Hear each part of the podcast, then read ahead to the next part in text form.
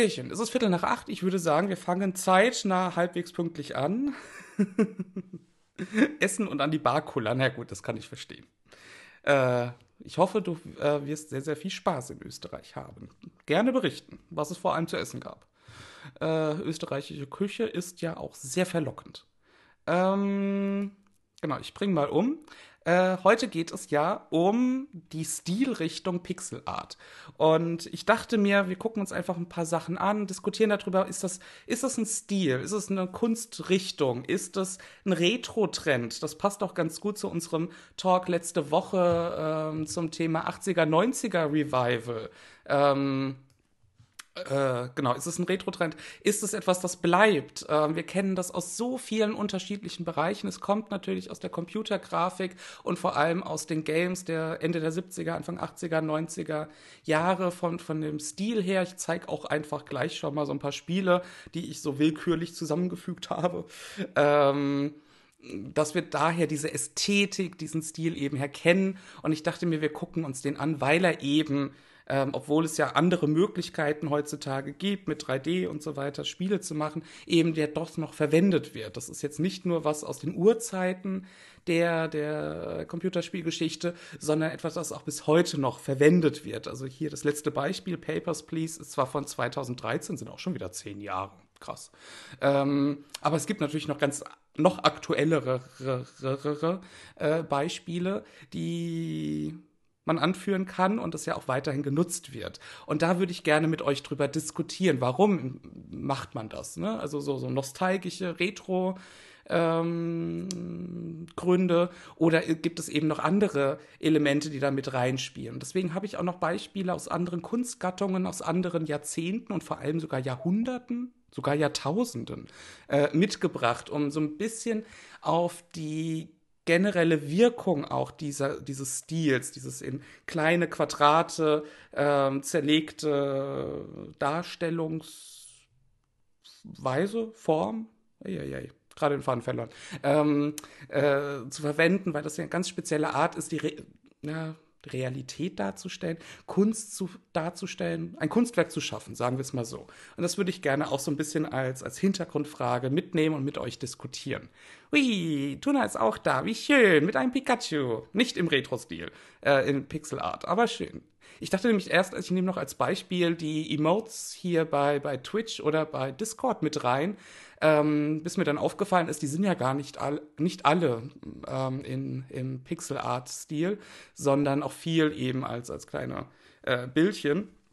Und äh, war jetzt nicht so das allerüberzeugendste Beispiel, aber äh, ihr kennt das bestimmt auch von anderen Kanälen, wo es eben in, in diese Pixel Art Emotes äh, gibt, die eben auch noch auf diese ganze äh, Welle mit, mit aufspringen und somit auch diesen Stil eben immer und immer wieder aktuell halten. Das finde ich halt so spannend daran. Das beste Pixelspiel in den letzten Jahren? Äh, ach, du meinst bestimmt Papers, Please. Ja, das ist super krass. Mm konnte an dem Tag nicht, äh, äh, an dem Tag, wo ich zu Ende gespielt habe, nicht schlafen, weil mich die Story so aufgewühlt hat. Ja, das ist, glaube ich, es wird auch immer wieder eingeführt als eines der Beispiele als Spielen, die wirklich rein aus dem Gameplay heraus eben so eine krasse Wirkung haben, ohne groß jetzt ne, äh, Geschichten zu erzählen, Cinematics zu benutzen oder so. Da hatte ich einen spannenden Vortrag in Krakau dazu gehört, wo es eben auch als Beispiel angeführt wurde. Und sobald diese ganzen Vorträge, unter anderem auch meiner, ähm, online sind, äh, würde ich da auch noch mal explizit explizit darauf hinweisen, weil das wirklich ein spannender Einblick war, eben auf die Wirkung gerade diesen Spiels. Ähm, genau. Hallo Avoiding, schön, dass du da bist, auch mit Pikachus. Kommen die denn auf einmal her? genau, Minecraft ist natürlich auch so ein Beispiel. Das wäre auch tatsächlich meine zweite Folie gewesen, weil Capranium das Emoji äh, gerade dazu verwendet, ähm, was ja zeigt, dass eben mit dieser Pixel Art, also diesen aus einzelnen ja, äh, Quadraten bestehenden Bildern, kann man es schon fast sagen, ähm, eben ja auch bis heute noch Spiele gemacht werden, die sich wahnsinniger Beliebtheit ähm, erfreuen. Und äh, Minecraft würde ich behaupten, maßgeblich zu dem anhaltenden, ja, ist es ein Trend? Eigentlich nicht mehr. Ich glaube, es ist schon über einen Trend hinaus, um vielleicht ein bisschen meine persönliche Meinung vora äh, vorauszugreifen, ähm, eben auch etabliert hat, weil diese ganze Welt aus dreidimensionalen Pixeln eigentlich besteht, die man eben abbauen kann, mit ihnen interagieren kann, Dinge tun kann und so weiter. Aber trotzdem natürlich, unten rechts sieht man es ja in Form dieser was ist das denn, Holzhacke? Keine Ahnung, was das sein soll. Oder Holzaxt wahrscheinlich, ähm, ja aussieht, dass es eben aus diesen, äh, aus den Pixelbestandteilen äh, gebaut wurde. Und diese Retro-Grafik hier natürlich nochmal eine eigene Dynamik und eine eigene Ästhetik entwickelt hat. Aber es ist, glaube ich, somit das, das bekannteste Beispiel. Dass es natürlich weitergeht, ähm, ach, der hat schon wieder so Probleme mit, aha, Ihr seht es, ich aber noch nicht. Okay, da ist es. Ähm, dass es noch weiter verwendet wird, hatte ich bei Wikipedia in dem Artikel zum Thema Pixel Art gefunden. Äh, Broforce, was auch schon ein ziemlich krasser Name ist, Bro, ähm, Indie-Computerspiel aus dem Jahre 2015, wo eben auch diese Pixel ähm, Art äh, dieser Pixel-Art-Stil, oh Gott, äh, verwendet wird, um eben äh, hier ähm, wahrscheinlich so ein bisschen auf die, die Anfangszeit des Computerspiels zurückzugreifen, aber auch, weil es äh, eben ein selbstständiger Stil geworden ist, ist so meine Auffassung. Da habe ich auch nachher noch ein Zitat, das ich super spannend finde, äh, aus der englischen Wikipedia und mit euch diskutieren wollen würde. Hallo Weltenwechsler, schön, dass du da bist. Ah, da freue ich mich komm zu uns. Und du hast tatsächlich ein Pixelart äh, Eiffelturm als äh, äh, Emblem vor deinem Namen. Sehr passend zum heutigen Stream. ähm, Genau. Äh, einfach nur, um hier ein paar Beispiele halt noch zu zeigen. 2015 ist halt jetzt auch, ist ja auch schon wieder acht Jahre her. Mein Gott. Ähm, krass. Aber dass es eben bis heute e verwendet wird und ähm, Pixel Art Games, glaube ich, sogar eine eigene Kategorie in manchen Stores haben, ist ja auch, äh, spricht ja für sich und für die Bedeutung dieses, äh, dieses Stils. Und hier kommt auch schon direkt dieses Zitat, das ich in der englischsprachigen Wikipedia zu Pixel Art gefunden habe. Und ähm, da werden noch ein paar neuere Spiele aufgeführt, die eben äh, das aufgreifen. Aber mir ging es vor allem um die Aussage und ich weiß nicht, also würde mich sehr interessieren, was ihr davon haltet, dass einige Menschen, some argued, ist immer so, one, äh, man, Tante, äh, Tante Emma an der Ecke hat gesagt, ähm, dass die aktuelle Welle, die so in den Ende der Nuller, Anfang der Zehner Jahre angefangen hat ähm, und sich eigentlich verstetigt hat, dass diese aktuelle Welle von Pixel Art Games ähm, großteils davon beeinflusst sind, dass sie eben aus einem nostalgischen Gefühl ähm, herkommen und äh, damit verbunden von der Freiheit äh, von, von den Publishern, den großen ähm, vertrieben für Videospiele, weil nämlich die aktuellen ähm, AAA Videogame Blockbusters so ähm, unoriginelle Gibt es das Wort im Deutschen? Also uninspirierte, langweilige Stories im Prinzip eigentlich nur haben und man ähm, damit auf die Freiheit damals in der, in der Videospielbranche äh, zurück sich darauf bezieht, um es mal so frei zu, zu darzustellen. Den Rest würde ich mal kurz ignorieren. Äh, das fand ich natürlich auch einen ganz spannenden Aspekt und vielleicht die Leute unter euch, die, die im Game Development sind, können dazu mehr sagen. Ist es einfacher, günstiger, schneller, ähm, im Pixel-Art-Stil ein Spiel umzusetzen. Ähm, wahrscheinlich, äh, weil man halt nicht, nicht irgendwie 3D-Sachen machen muss. Ähm, wäre mal so meine Frage, weil ich den Eindruck habe, dass gerade im Indie-Bereich eben Pixel-Art-Games sehr stark vertreten sind. Wenn man sich so Indie-Game-Wettbewerbe oder, oder na, ähm, äh, Ausschreibungen, Förderungen oder äh, Awardshows, na, Preisverleihung, so ähm, anschaut, hat, bilde ich mir ein, dass Pixel Art Games da eben sehr stark vertreten sind.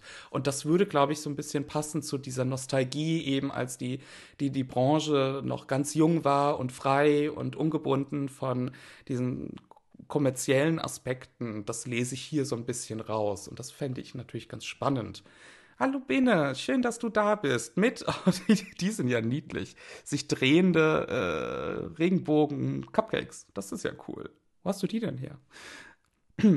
Labranium schreibt, einfach, äh, äh, einfacher und schneller. Kommt drauf an, wenn du beides nicht kannst, dann brauchst du, beid, äh, brauchst du für beides auch Zeit, aber Animationen und so weiter sollten einfacher sein. Okay, dann, dann liege ich ja nicht ganz komplett falsch. Ich meine, ich könnte es natürlich nicht, dann dauert das ewig, aber ähm, ist es, glaube ich, äh, natürlich auch da recht sinnvoll. Cupcakes, das sind meine. Ah, die sind toll. ah, musst mir mal erzählen, äh, wo, wo, hast du die machen lassen oder hast du die selbst gemacht? Ich kann sowas ne, nämlich auch nicht. Das frisst nämlich auch so viel Zeit. Ansonsten würde ich mal einen Auftrag rausgeben. Ich hätte gerne eigene Emotes, die irgendwie so sind, die sind lustig. ah, wie cool. Ähm, Genau, Pixel Art als Stil. Also es geht jetzt natürlich nicht nur um, um Spiele. Daher, also von dort kommt es. Das hat es geprägt. Äh, deswegen ja auch eingangs mal so die kleine Übersicht von Space Invaders über Zelda äh, zu anderen Spielen, dass es eben aus dieser Richtung kommt und aus den Anfangszeiten der Computer, der Computergrafik und allem, was damit zu tun hat. Und ähm, den Einfluss davon darf man halt echt nicht unterschätzen. Eben auch in Form von Emotes, von Emojis hatte ich ich auch schon welche gesehen, äh, irgendwelchen Merchandise, irgendwelchen Produkten, die man irgendwo bekommen kann als Schriftart. Deswegen habe ich es hier auch verwendet, etwas, das in diese Richtung ähm, geht. Also es ist ja etwas, das wir sehr häufig finden. Und ich wollte euch so ein paar Fundstücke zeigen, äh, die eben in Pixel-Art-Stil sind, jetzt aber nicht explizit ein Videospiel sind. Und ähm, gerade lustigerweise letzte Woche habe ich diesen Account hier gefunden äh, mit relativ wenigen Beiträgen. Deswegen habe ich es mal nur als, als Screenshot so gemacht. Die berühmte Kunstwerke der Kunstgeschichte als Pixelart-Gemälde umsetzen. Das fand ich eigentlich sehr, sehr cool als Idee ähm, von der Botticellis Geburt der Venus über Klimts Kuss oben rechts. Ähm, äh, Munks Der Schrei in der Mitte und ganz links die äh, Welle von ah, irgendwas, äh, ganz berühmten ähm, Kunstwerk aus Japan, äh, die sie eben in dieser Pixelart, in diesem Pixelart-Stil gemacht haben. Das fand ich ziemlich lustig und ähm, zeigt eben, wie, was man damit alles machen kann. Äh, genau, ansonsten, komm, spring um dauert, es dauert bei mir immer so ein bisschen, ich habe halt hier die große Präsentation, damit ich eben auch sehe, worüber ich rede und die springt nicht immer so schnell um. Merkwürdig. Genau, also irgendwelche äh, Profilbilder, ganz viele Mobile Games haben ja auch diesen, äh, greifen diesen Pixel Art Stil auf. Auch hier dann wieder die Frage oder auch die, die Überlegung, dass es eben schneller, einfacher, günstiger vielleicht geht, weil Mobile Games ja so ja, Massen mäßig teilweise rausgehauen werden. Wenn ihr bei Instagram guckt, äh, was euch da dann immer als, als äh, bezahlte Anzeige gezeigt wird von Spielen oder so, geht sehr viel eben in diese Richtung. Und man kann halt nicht sagen, ist es aus den 80ern, ist es aus den 90ern oder ist es erst gestern ähm, veröffentlicht worden. Mm noch ein anderes Beispiel, was ich gefunden habe, um es mal so in die, in, die, in die physische Welt zu bringen, nämlich das Projekt äh, Blinken Lights, das sich äh, aus einer Gruppe von künstlerisch tätigen Menschen aus dem Chaos Computer Club Deutschland entwickelt hat. Das fand ich super cool. Die haben nämlich äh, große Bürogebäude eben als Pixelart Projektionsfläche, na, es wird ja nicht projiziert, ähm, eben so verwendet, ähm, dass man damit sogar spielen konnte. Also im Rahmen dieses Projektes konnte man dann Pong, das erste Computerspiel, und äh, Tetris, äh, Pac-Man und ich glaube auch Space Invaders ähm, auf in diese, na, durch diese, diese ähm, an diesen Gebäuden spielen, wo dann einfach die Fenster, die Lichter an und ausgegangen sind und man konnte das übers eigene Handy steuern. Das war super cool. Ich hätte euch gerne ein paar äh, Videos dazu gezeigt, aber die Webseite von denen funktioniert irgendwie nicht richtig. Es gibt nur noch die Infoseite und äh, die Videos und so weiter sind weg und die bei, äh, bei, bei YouTube habe ich es heute nicht mehr geschafft zu gucken. Aber ihr könnt ja gucken, ihr kennt das vielleicht auch. In Leipzig wurde das an der Universitätsturm, was so ein riesiger Verwaltungs Hochhaus ist, äh, auch schon gemacht. Da gibt es diverse Ableger. Ähm, kennt man vielleicht so, so, aus Film und Fernsehen. Ähm, gerade gucken. ah, Weltenwechsler, hast, äh, hast die entworfen. Sehr schön. Ich, ich werde mich mal melden. Äh, mit der Bitte um einen Kostenvoranschlag. äh, Ah, die findet die Kunstwerke sehen sogar als Pixelart edel aus. Ja, irgendwie haben die was, ne? Ich finde ja auch ganz cool. Mm, Weltenwechsler schreibt, ich finde, so weit äh, zu reduzieren, dass es dennoch erkenntlich bleibt, ist auch schon ein ganz schöner Aufwand. Gerade wenn es bekannte Kunstwerke werden, ja. äh, je nach Detailgrad würde ich manchmal auch Mosaikart zum Pixelstil sagen. Genau, ähm, Mosaike kommen wir gleich noch drauf zu sprechen. Hab ich ich habe da was vorbereitet. Ähm Sehr schön. Minimalismus-Vibes, ja, das stimmt. Ähm, genau, wegen äh, perfektes Timing, äh, äh, das Bene das schon geschrieben hat, nämlich, ich dachte, wir gucken uns auch mal so ein bisschen die Vorlagen an oder vergleichbare Sachen aus früheren Zeiten, weil es ja um diese ja, Minimalismus, Abstraktion, also diese gewisse Art aus einzelnen Punkten, egal ob es jetzt kleine Quadrate sind, kleine Kreise, äh, kleine Dreiecke oder so, die, die monochrom sind eigentlich, etwas Größeres zu machen, also ein Bild zusammenzusetzen, wie ein Puzzle, gibt es eben schon seit Jahrhunderten und seit Jahrtausenden. Und ähm, sowohl in den Wikipedia-Artikeln als auch, was man sich denken kann, äh, gibt es eben andere Beispiele, auf denen das fußt und die eine eigene Ästhetik haben, die eben sehr eng damit verbunden sind. Deswegen auch dieser Screenshot von diesen ähm, na, berühmten Gemälden, die in Pixelart umgesetzt wurden, einfach um das so ein bisschen im Hinterkopf zu haben, wie man damit eben auch Bilder gestalten kann, beziehungsweise was die Ästhetik dahinter ist und was es bedeutet, das so runterzubrechen auf, auf ganz einfache Formen. Und ja, Vereinfachung ist eigentlich, glaube ich, ein guter Punkt, den man dabei ansprechen kann, dass das eben etwas ist, was wir schon seit Jahrhunderten und Jahrtausenden tun. Mm, ich wollte anfangen mit dem, was ich so gefunden habe, nämlich hier einigen Mosaiken aus der mesopotamischen Stadt Uruk. Also noch älter in der Menschheitsgeschichte kann man kaum noch zurückgehen. Da sind wir, ich habe keine Ahnung, ich habe die Datierung nicht so schnell gefunden. Da sind wir ein paar tausend Jahre vor Christi Geburt. Ähm, das eben mit diesen kleinen runden Mosaikstücken, die hier in diese Säulen, Halbsäulen eingelassen sind, eben schon geometrische Muster gemacht wurden. Also ein kleines Teil, das dann im großen Ganzen etwas etwas anderes darstellt. Und äh, das fand ich schon super spannend, dass es so eine uralte Technik ist und etwas Visuelles ist, das wir ähm, als, als Menschen wirklich schon seit Jahrtausenden verwenden, um eben Kunst und Bilder und Dekorationen, hier sind es geometrische Muster, äh, umzusetzen. Das ist jetzt hier vielleicht noch ein bisschen einfacher, ne, weil es relativ simple, grob, grobe, grob aufgelöste ähm, äh, Muster sind. Aber das geht natürlich noch ein bisschen weiter. Ähm, ganz berühmt sind nämlich die Mosaiken, äh, äh, na, nicht ganz so berühmt wie das, was danach kommt, aber hier sehr berühmt äh, im alten Griechenland. Äh, auch alles von Wikipedia, weil ich jetzt, ich habe ein paar Bildbände zum Thema Mosaiken, weil Mosaiken super spannend sind. Es gibt nichts also ich finde, ich finde auch, ich weiß nicht, wir haben ein ganzes Semin Hauptseminar und eine Exkursion nach Thessaloniki äh, zum Thema Mosaiken gemacht, größtenteils. Ähm, da, da, kann man stundenlang drüber sprechen. Deswegen habe ich mich auf Wikipedia und die Beispiele dort ein bisschen beschränkt, weil ich ähm, da schon so viel hatte mit, oh, und das muss man zeigen und das und das ist so toll und dann hier und bla. Ähm, Machen wir vielleicht mal wann anders. Äh, nur hier dann aus dem Jahr 300 vor Christus noch die Darstellung, also die, die Mosaik auch geometrisch in riesigen Formen ähm, eines Tempels, äh, des Dionysos, jetzt habe ich vergessen, wo es ist.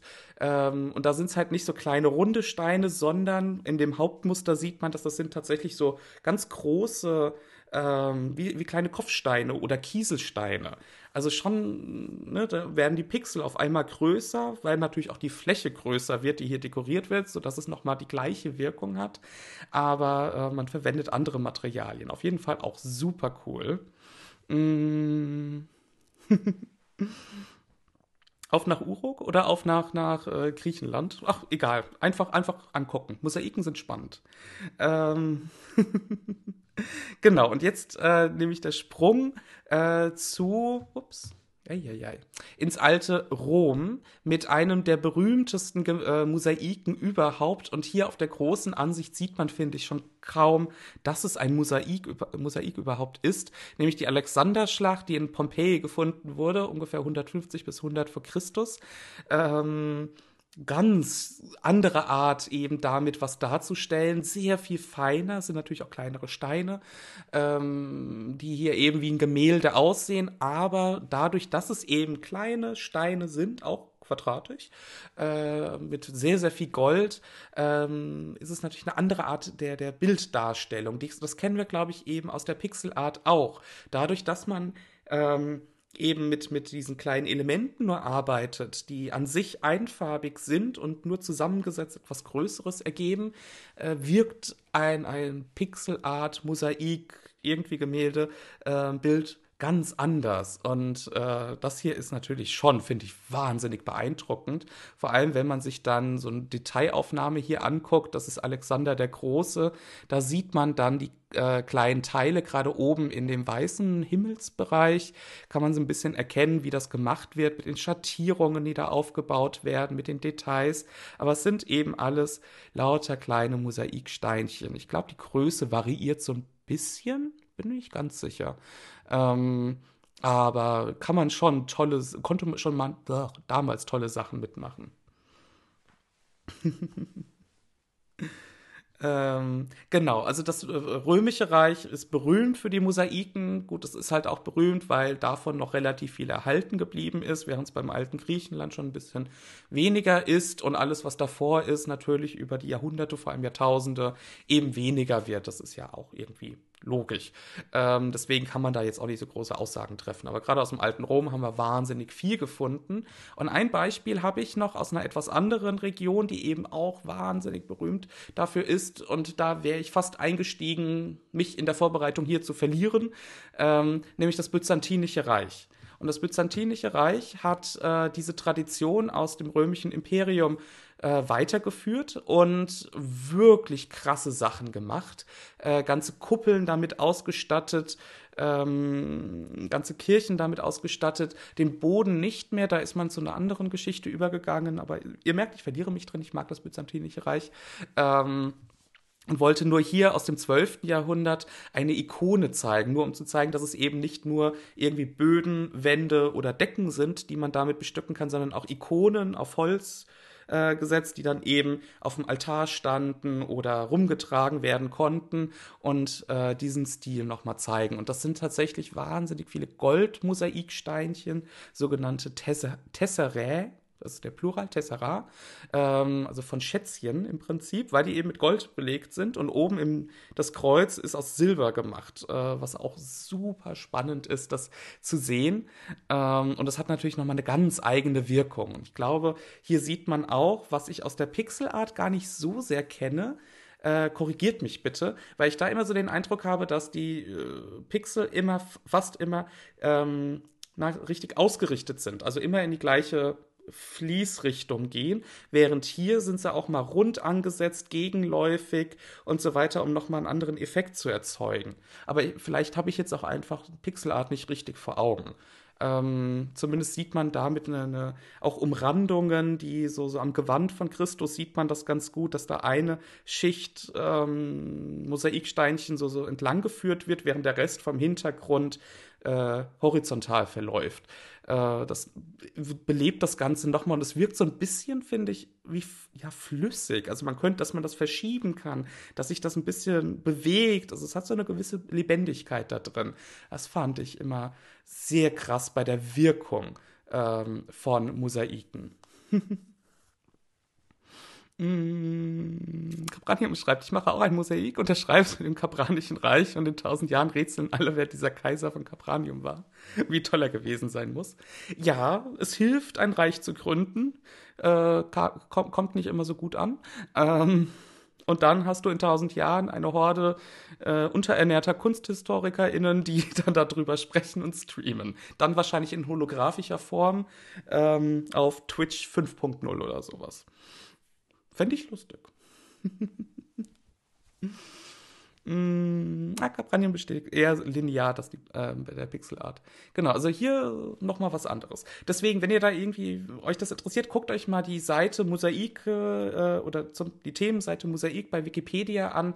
Da gibt es dann auch ganz viele Beispiele und Links sowohl zu äh, antiken als auch mittelalterlichen Sachen. Das Byzantinische Reich und die Mosaiken haben einen eigenen Eintrag. Es gibt wunderschöne, riesige, tolle, beeindruckende Mosaiken in den frühchristlichen christlichen Kirchen Roms. Also ne, kann man wirklich stundenlang drüber reden. Es gibt Menschen, die machen nichts anderes, als ein Forschungsleben äh, damit zu verbringen und ähm, auch das zu wieder zu restaurieren und zusammenzusetzen und eben dazu zu forschen. Das ist super spannend. Und ich finde, diese Ästhetik kommt eben sehr stark der Pixelart nahe. Oder die Pixelart, die Mosaiken? Ich weiß es nicht. Ähm, Genau.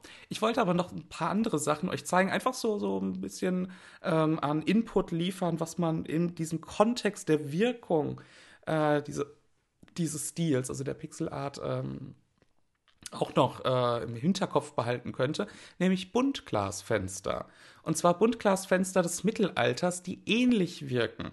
Das hier ist nicht so das allerbeste Beispiel. Ähm, ich habe auch heute wieder nicht auf die Schnelle das gefunden, was ich aus dem Studium im Kopf hatte, weil diese ganzen Sachen sind nicht so einfach in in diesem Internet frei zugänglich zu finden.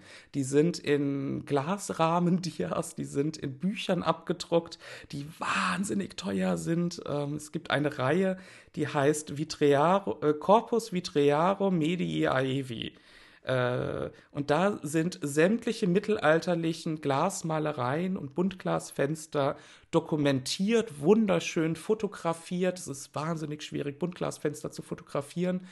Ähm, und eben äh, zusammengefasst und beschrieben. Und äh, ich hatte mal ein Seminar zum Thema Buntglasfenster mit meiner damaligen Dozentin betreut und es ist, es gibt nichts Schöneres. Deswegen, das Beispiel hier ist nicht ganz so gut. Ich meine eigentlich ältere ähm, Buntglasfenster aus dem wirklich frühen Mittelalter, weil da auch jede Scherbe ist einfach, also hat eine Farbe und wird eben so ein bisschen geschliffen, damit die so in der Form halbwegs passt und dann zusammengesetzt, um dann das Fenster mit dem jeweiligen Motiv darzustellen. Hier kann man sich aber so ein bisschen vorstellen, dass es dann nicht einfach nur Scheiben sind, die bemalt werden, sondern eben aus den Material selbst, aus den Elementen selbst, das zusammengesetzt wird und erst dadurch das Bild entsteht, genauso wie beim Mosaik, nur dass hier eben die Scherben nochmal eigene Formen haben. Also die sind halt nicht alle genormt quadratisch oder so, sondern mal rund, mal läng, äh, längs geschliffen, mal spitz zulaufend, je nachdem, was notwendig war. Deswegen ähm, hier sieht man das vielleicht ganz gut an den Umrandungen, den dekorativen Elementen am Thron, ähm, die Schattierungen sind halt aufgemalt. Das ist ein bisschen später als das, was ich im Kopf hatte. Aber im Prinzip ist es äh, mit Glas äh, das zu machen und eben mit Licht ein Mosaik oder ein, ein Bild in Pixeln aufzulösen und neu zusammenzusetzen, weil Fenster natürlich eher über das Licht wirken als über das Material selbst und natürlich über die Farbe. Das ist dann natürlich auch nochmal eine ganz andere Auffassung und eine ganz andere Wirkung, aber kommt eben den Mosaiken und damit zusammenhängt eben auch der Pixelart wiederum sehr nah, weil es halt dieses Flache hat. Ähm, Ne? Also alle drei haben, sind ja eher, eher so flach äh, anzusehen und eben diese viele Einzelteile, die dann das Bild zusammengesetzt ergeben. Hm. Kein Latein verstanden. Ähm, warte, die Übersetzung ist, ähm, Corpus ist eigentlich immer so, so das Gesamtwerk der mittelalterlichen Glasfenster. Corpus, Vitrearum, Vitrearum Fenster, Medi, Aevi, Mittelalter.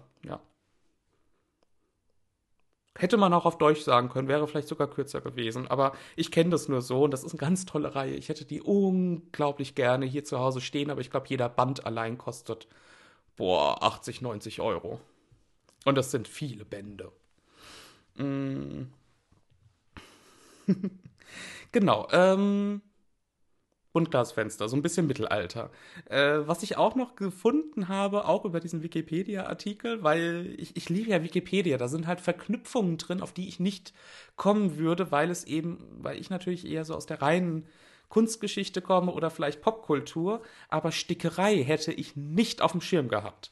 Und äh, das wird anscheinend ganz häufig angeführt, nämlich diese Stickereien, die man schon also, seit Jahrhunderten auch kennt, von, von großen Wandteppichen über Altartücher, wo halt irgendwie Muster eingestickt sind, über eben das, was die, die Adelsdamen immer am Feuer so tun durften, nämlich Dinge besticken. Ähm, was sehr, sehr dicht da dran ist. Vor allem, wenn man sich dann ansieht, wie sowas auch gemacht wird, nämlich hier mit diesen Vorlagenmustern. Und das sieht man ja auch, es ist ein mehr oder minder quadratisches Raster und dann wird mit Kreuzen markiert, wo eben der Kreuzstich, weil das ähm, ist so, so eine spezielle Stich, äh, Nähart, ähm, Stickart, so rum, Entschuldigung, äh, eben markiert, was, was halt in welcher Reihenfolge da gemacht werden muss, um aus diesen einzelnen Kreuzen die ja dann wie ein Pixel oder wie ein Mosaiksteinchen wirken, zusammengesetztes Motiv ergeben. Und das fand ich super spannend, weil ich mich mit solchen handwerklichen Dingen eigentlich nie wirklich selbst beschäftigt habe. Deswegen mag ich diese, diese Fundstücke und teile die eben so gerne mit euch. Und ihr seht ja, die, das kommt, glaube ich, sehr nah an die Pixelart, wie wir sie kennen, ähm, ran in der Wirkung. Gerade da oben mit diesen ja, was sind das denn? Greifen wahrscheinlich, die, die dieses, äh, das Wappen halten. Und ähm, da sieht man das, glaube ich, ganz gut. Mm. Deine Oma hat das immer gemacht, Bene. Ja, äh, in dem Artikel stand auch irgendwie, ich habe mir dann mal so, den Stickerei-Artikel durchgelesen, dass es ein überaus beliebtes Hobby bis heute ist.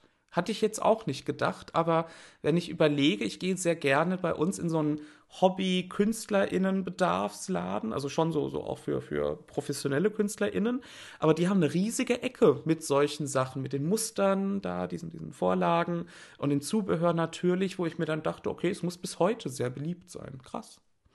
Mm. Genau, und von der Wirkung her hatten sie bei Wikipedia auch noch diese zwei Ostereier, die ich ganz cool fand, weil es einfach diese Pixel-Art-Ästhetik bis, also ganz, ganz deutlich äh, macht, hier eben als Ostereier, aber das könnte auch, wenn es äh, digital wäre, eben ein Pixelart-Font sein oder ähm, irgendwelche Emotes oder so mit dem Heiligen Kral, der da dargestellt ist. Ähm, das fand ich schon sehr eindrücklich, dass das eben funktioniert. Könnte auch ne, äh, Minecraft sein. Ähm, genau, und Capranium heute hatte nämlich Diamond Pictures oder Painting hieß es eigentlich, Diamond Painting, ähm, noch äh, erwähnt. Ich habe es nur irgendwie als Diamond Pictures abgespeichert, warum auch immer.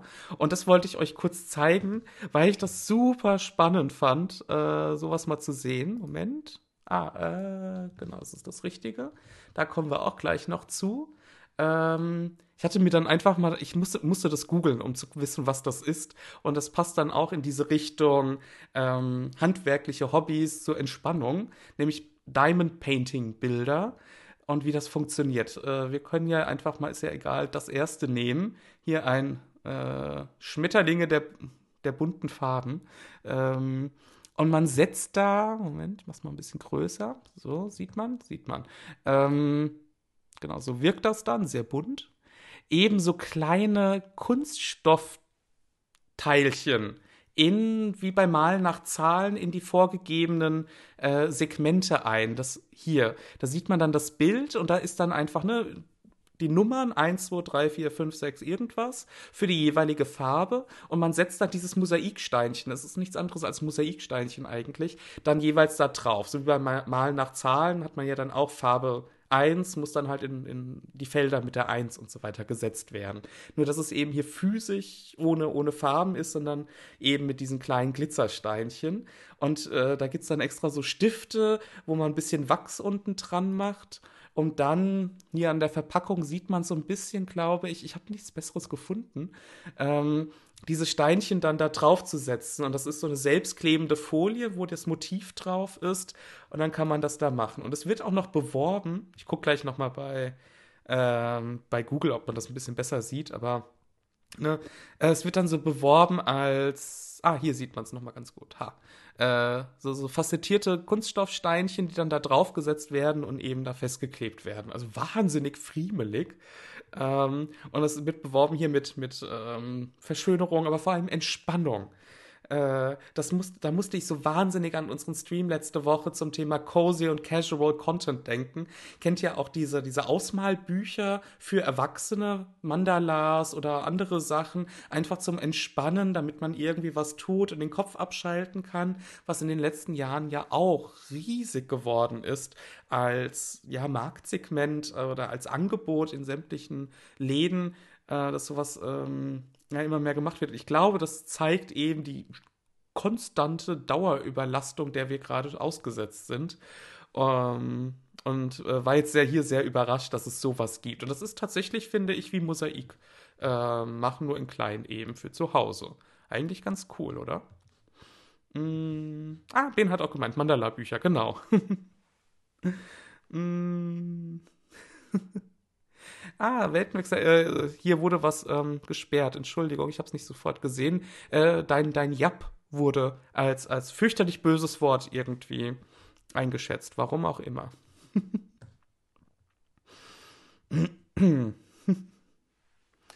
äh, leider sind die Werbebilder immer hochauflösend und die Diamantbilder selbst sind aber viel grobpixeliger. Ja, das kann ich mir vorstellen, dass das irgendwie nicht so gut aussieht. Aber okay. Äh Das ist absolut ein Trend, meint Weltenwechsler. Das hätte ich jetzt nicht gedacht. Krass, was es alles so gibt. Ja, ja, das Jap wurde, was, was auch, warum auch immer, wurde das Jap gesperrt. Oder gefiltert. Ganz merkwürdig. Ah, Wahrscheinlich amerikanische Brüderie. Äh, so, Moment, ich suche wieder meine Präsentation. Da ist sie. Äh, genau, das wollte ich. Äh, vielen Dank für den Hinweis, Capranium. Ich fand es nämlich super passend für heute Abend.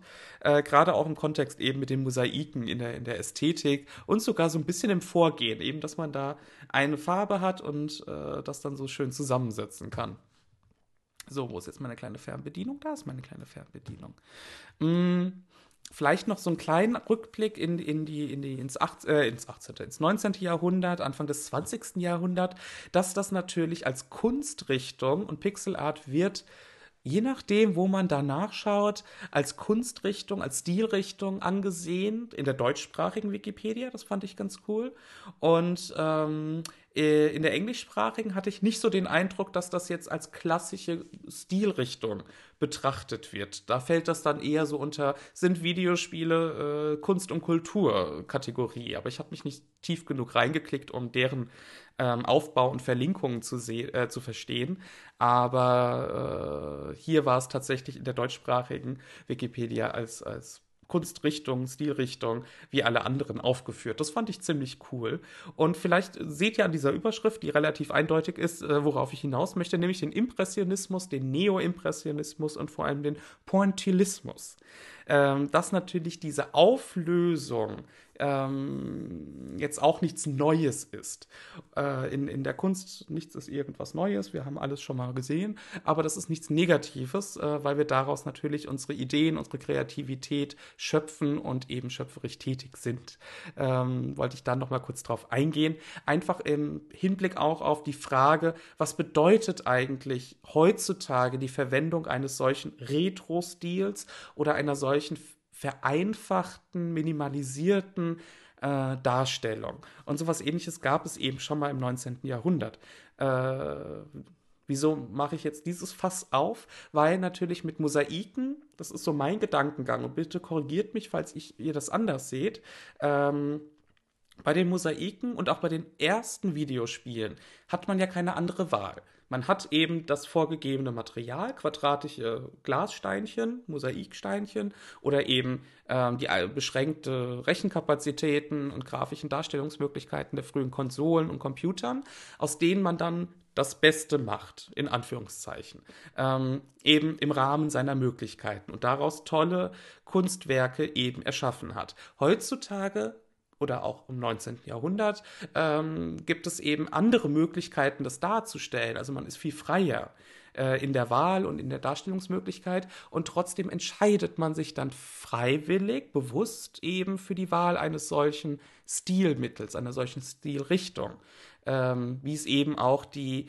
Pixel Art Games, keine Ahnung, der letzten 10, 20 Jahre ja auch gemacht haben. Die Notwendigkeit aufgrund der beschränkten Rechenkapazitäten ist es ja nicht mehr äh, oder nicht mehr nur.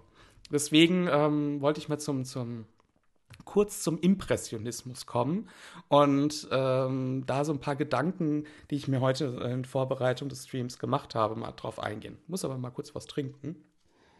Mm.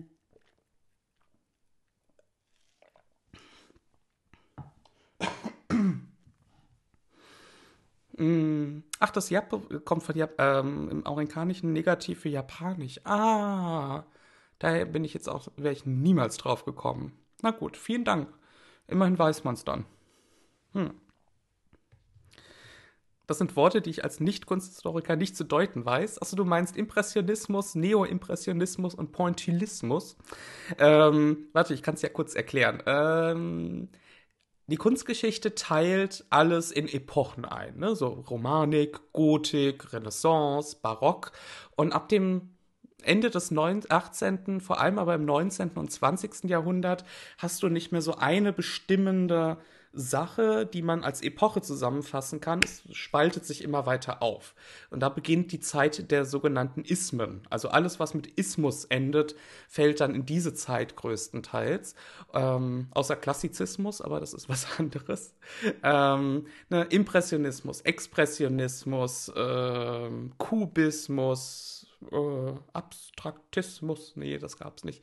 Ähm, Modernismus, äh, ach Gott, Fauvismus, äh, was weiß ich. Das sind alles so einzelne Kunstrichtungen, Stilrichtungen, die parallel entstanden sind. Das ist äh, wie so, so, so, ein dicker Strahl, der sich dann aufteilt in 2000 andere. Es ist fürchterlich, wir mussten das alles mal lernen. Ich habe die 90 Prozent wieder vergessen.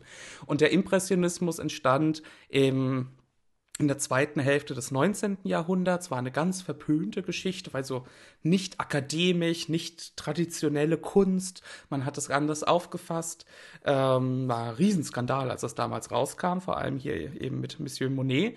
Und der Neo-Impressionismus ist einfach nochmal so eine Neuauflage der Geschichte, wobei ich es auch nicht so ganz verstanden habe, weil es sehr dicht dran ist. Und Pointillismus kommen wir gleich dazu. Das ist aber im Prinzip die Weiterentwicklung der Geschichte, äh, die sich dann auch wiederum davon abgespalten hat und was Eigenes gemacht hat. Ähm, genau, das sind die Ismen. Das ist fürchterlich. Ich mochte es nie, ich konnte es mir nämlich nie behalten. Ah, Surrealismus, Dankeschön. Ja, das ist natürlich auch einer. Kumismus und Kids leider nicht. Genau.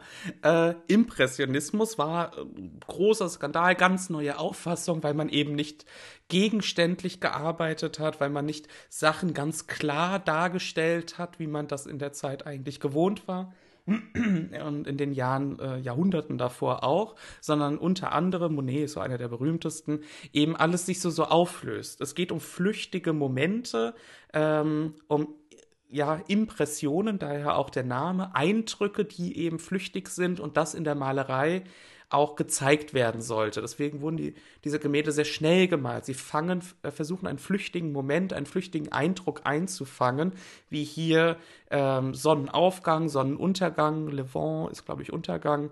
Ähm, und mit ganz einfachen Strichen die einfarbig sind oder fast einfarbig, wird da dieses Bild eben aus diesen einzelnen Elementen zusammengebaut, die ja ne, schon sehr pixelig wirken. Deswegen kam ich da auch heute drauf, das so ein bisschen zu versuchen, damit zu verknüpfen. Das ist jetzt natürlich nicht eins zu eins das Gleiche, aber ne, so unten im, im Wasser sieht man das auch an den Booten und den Menschen, die wir ja sofort erkennen. Es sind aber einfach nur ganz einfache Striche und Punkte, die das andeuten und im Gesamtkonzept setzt sich das in unserem Kopf zusammen und wir verstehen es und können das Gemälde entschlüsseln. Das fand ich sehr, sehr spannend ähm, damit zusammenzusetzen, äh, zu verbinden. Mm, Kubismus. ähm. Äh, achso, nee, ich habe nicht Kubismus gesagt, ich meinte Kubismus mit B. das ist das, was Picasso dann später zum Beispiel gemacht hat. Kubismus finde ich aber auch super. Genau, Kubismus. Ich habe so einen leichten Sprachfehler, habe ich den Eindruck in letzter Zeit. Ich kann vor allem nicht mehr Kunstgeschichte sagen. Also dieses ST, ich merke das selbst, äh, verschleife ich wahnsinnig, vor allem bei Kunsthistoriker. Äh. Ähm, was mir tatsächlich Sorgen macht, weil das so Anzeichen sind von einem leichten Schlaganfall oder irgendwas. Aber es ist tatsächlich auch wieder besser geworden. Ähm, das habe ich, wenn ich äh, äh, vollkommen äh, na, überfordert bin. Und in, vor Krakau äh, habe ich gemerkt, dass ich ziemlich krass am Burnout vorbeigeschlittert bin und hatte mir dann ein paar Tage freigenommen. Seitdem wird das auch wieder besser. Mm, ganz merkwürdig. Also wenn ich anfange, irgendwie ganz krass merkwürdige Dinge zu verschleifen, ruft ein Krankenwagen. Entweder habe ich einen Schlaganfall oder ich habe einen Burnout. Ähm, wie komme ich jetzt da drauf? Keine Ahnung. Ist ja auch gut, dass wir das ja als Live-Podcast dann irgendwann auf Spotify und YouTube stellen. Ähm, kommen wir zum Neo-Impressionismus. Im Prinzip ist es auch nur eine Weiterentwicklung, finde ich. Das Impressionismus äh, ist, auch, ist, ist auch nicht so wichtig, um ehrlich zu sein, sondern hier sehen wir dann einfach, Moment, der Monet war von 1872, jetzt sind wir hier halt einfach mal 1882, zehn Jahre später, mit einem anderen Künstler, Georges Seurat, der hier den äh, Gärtner darstellt. Und auch hier sieht man dann mit diesen dicken Farbaufträgen, und das ist halt der äh, Unterschied zu Monet, dass er das Bild eben mit jedem Tupfer, ich würde es jetzt mal als Tupfer bezeichnen, den man ja einzeln erkennen kann und, und äh, sehen kann und bezeichnen kann, eben das Bild zusammensetzt. Und das geht für mich eben sehr stark in diese Pixel-Art-Ästhetik.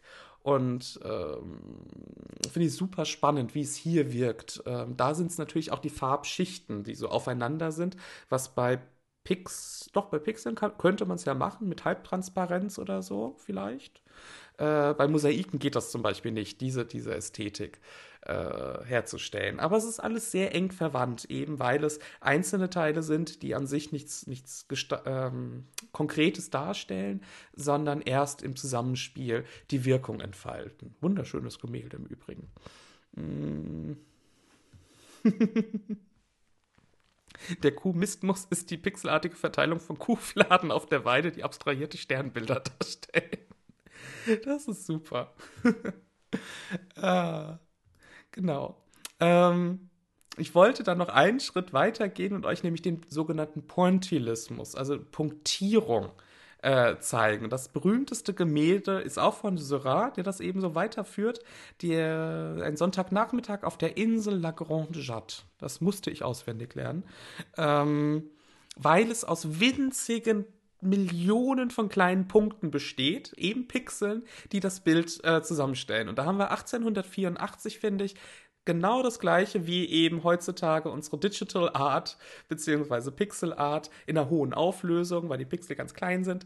Ähm, eben dieses Gemälde. Und das ist super spannend, weil es ein konstruiertes ist. Das ist jetzt nicht irgendwie eine Szenerie, die wahnsinnig lebendig wirkt und die ganzen Menschen stehen da ja auch stocksteif. Das ist konzipiert, das ist, ähm, es wirkt sehr geometrisch und ist eine ganz andere Art der Auffassung, wie man Kunst darstellen kann, weil diese Gruppe an Künstlern, die das ähm, eben Ende des 19. Jahrhunderts gemacht haben, sich sehr stark an der Wissenschaft orientiert hat, an der Mathematik, an Geometrie, was auch Mathematik ist und so weiter. Und das spürt man hier drin. Und ich finde, wenn wir dann anfangen, nämlich mit Mathematik und, und Punkten und Pixeln zu sprechen, sind wir sehr, sehr dicht an, an, an Computern, finde ich. Also das ist so mein geisteswissenschaftliches Verständnis. Wissenschaft, Mathematik, Punkte, Computer, ähm, Videospiele. Äh, naja, ich übertreibe ein bisschen, aber ich glaube, ihr, ihr, seht, wie bei mir in meinem Kopf die Verbindung eben hergestellt wurde von 1884 zu 1984 und ähm, hier eben schon die, die Darstellung eines Bildes durch einzelne Punkte, einfarbige Punkte, monochrome Punkte schon angelegt ist. Ähm, und wer weiß, ich, ich spreche jetzt einfach mal ins Blaue hinein, aber sowas wirkt halt eben auch nach. Und wer weiß, ob das über 5000 Umwege nicht den Menschen, der die grafische Oberfläche des ersten Computers entworfen hat, vielleicht mit beeinflusst hat, dass man sowas machen könnte. Man weiß es nicht. So, so passiert Inspiration und äh, Kunstrezeption über die Jahrhunderte und Jahrtausende. Mm. Kann da Restaurants empfehlen? Achso, im Saarland, okay. Saarbrücken. Ähm, dachte schon hier auf der Insel. Die Haltung der Frau rechts ist krass. Muss doch im Rücken wehtun. Ja, das, das, äh, sehr viel Korsett und so. Aber ich glaube, das ist selbst für Corsage und Ende des 19. Jahrhunderts viel. Vor allem hat sie einen süßen kleinen Affen an, äh, an der Leine zusammen mit dem Hund. Ich finde ja, so ein Affen wäre auch ein nettes Haustier. Ähm, Genau, das zeige ich aber auch. Also, ne, ich, ich verstehe, wo ich, wo, wo ich da gedanklich herkomme. Ähm, und es gibt noch einen Künstler dieser Gruppe, nämlich Pete Mondrian, der am Anfang eben auch eher impressionistisch und dann so ein bisschen pointillistisch ähm, gemalt hat und der sich dann ganz woanders hin entwickelt hat, nämlich in das, aber in wahnsinnig abstrakt. Und das kennt bestimmt jeder von euch hier von Mondrian, diese Quadrate. Da gibt es sehr viele Ausführungen von Hunderte, Tausende. Ähm, aber im Prinzip ist es halt die komplette Auflösung des Bildes in riesige Pixel. Wenn man Pixelart reinzoomt, irgendwann sieht es halt auch so aus. Vielleicht nicht ganz so bunt und so schön mit unterschiedlichen Größen, aber das ist dann die, die abstrahierte Version davon. Und da sind wir halt 1921 er, äh, erst schon bald, also vor ungefähr 100 Jahren, ähm, was, glaube ich, eher so unserem Verständnis dann auch wiederum entspricht. Ein bisschen komisch, nee, nicht unserem Verständnis, aber ne, ähm, ist eben eine, eine sehr moderne, sehr logische, mathematische Auffassung äh, von Kunst, was ich dann eben im Kontext Pixel Art super spannend finde oder fand. Mm. Mm, Computerbildschirme sind eigentlich nur weiterentwickelte Mosaikbilder, die hintereinander ablaufen, wenn man es mal so betrachten möchte. Da hast du, glaube ich, recht. Also kann man genauso sehen. Nur weil wir die Pixel nicht mehr erkennen. Ich meine, meinen ersten Computer hatte ich da auch so Mitte der, Mitte der 90er? Nee, Ende der 90er. War es nochmal was ganz anderes. Äh. Meine Mutter hat mir Mondrian-Socken geschenkt und die sehen süß aus. Ah. mm, weiß nicht, für mich ist das davon keine Kunst, sondern einfach nur undetailliertes Etwas. Habe bisher nur sehr wenige gesehen, die ich gut fand. Aber selbst die wenigsten sind mir nicht im Gedächtnis geblieben. Ja, kann ich verstehen. Ich, ist jetzt auch nicht so mein bevorzugter Stil, aber es passte jetzt ganz gut zu dem pixeligen, ähm, äh, zu diesem pixeligen Abend. Ähm, genau, das war jetzt so, so mein erster, erster Teil. Wir haben ja noch einen zweiten Teil. ähm, zum, zum Überblick, so ein bisschen Pixelart. Ne? Wo kommt es her? Aus den Videospielen, Grafiken und äh, wo gibt es verwandte Vorlagen in den Jahrhunderten vorher? Und ich wollte natürlich auch sprechen, eben, wie wirkt das denn? Was macht, also warum wählt man genau das und äh, nicht was anderes? Weil wir ja heutzutage so viele Möglichkeiten hätten, Dinge zu tun. Und das Schöne ist, ich kann hier auch endlich wieder in Ruhe rauchen, weil ich jetzt auf sowas umgestiegen bin, ähm, was keinen Rauch verursacht und ich in meinem Wohnzimmer wieder rauchen kann. Und damit viel länger und viel schneller sprechen kann, weil der Nikotinentzug nicht mehr greift. Ähm, genau. Deswegen wollte ich noch so ein bisschen ähm, ein paar andere Beispiele mit euch durchgehen, zeigen, was mir in den letzten Wochen und Monaten immer wieder aufgefallen ist, wie es eben als Stil verwendet wird, der auf verschiedene Sachen hinweisen kann, ganz verschiedene Aspekte von diesen nostalgischen Retro-Aspekten. Wir verweisen auf die Ursprünge der Videospiele. Wir beziehen uns da auf die gute alte Zeit, als wir alle noch frei und wild waren und Dinge ausprobieren und, und experimentieren konnten und nicht AAA-Produktionen ohne Seele und Geschichte produzieren mussten. Übertreibt ein bisschen. So hat sich nur dieser, dieser Wikipedia-Eintrag gelesen. Hm hin zu anderen Möglichkeiten. Und es gibt ein Magic the Gathering Set, surprise, surprise, äh, das in ähm, einem Japan der Fantasy-Zukunft spielt. Also es ist äh, Fantasy, aber es ist eben auch technologisiert. Es ist eine Technologie, die eher Magie-basiert ist, aber es ist trotzdem Technologie, man weiß es nicht. Und ähm, ich bin großer Fan, weil das alles äh, ähm, so, so in Neon-Stil war und generell ein sehr, sehr cooles Set und mir Lieblingsmensch das nämlich auch zum Geburtstag geschenkt hat. Und ähm, da sind mir beim Durchgehen der Illustration einige ähm, Werke aufgefallen, die finde ich sehr interessant mit dem Pixel-Art-Motiv arbeiten. Und hier ist eine der Illustrationen, äh, hier die, die, die Key Art, äh, wo das im Hintergrund ist.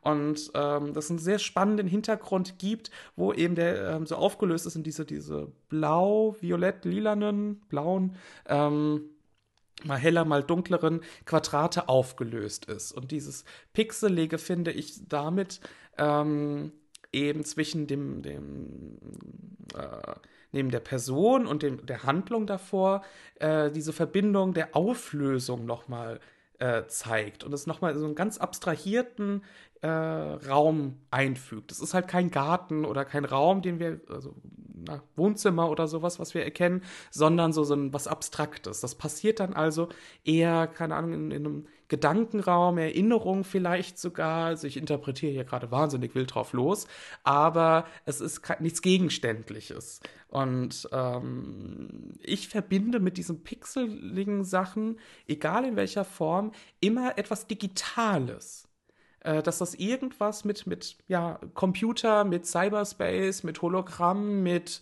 äh, virtueller Realität oder so zu tun hat.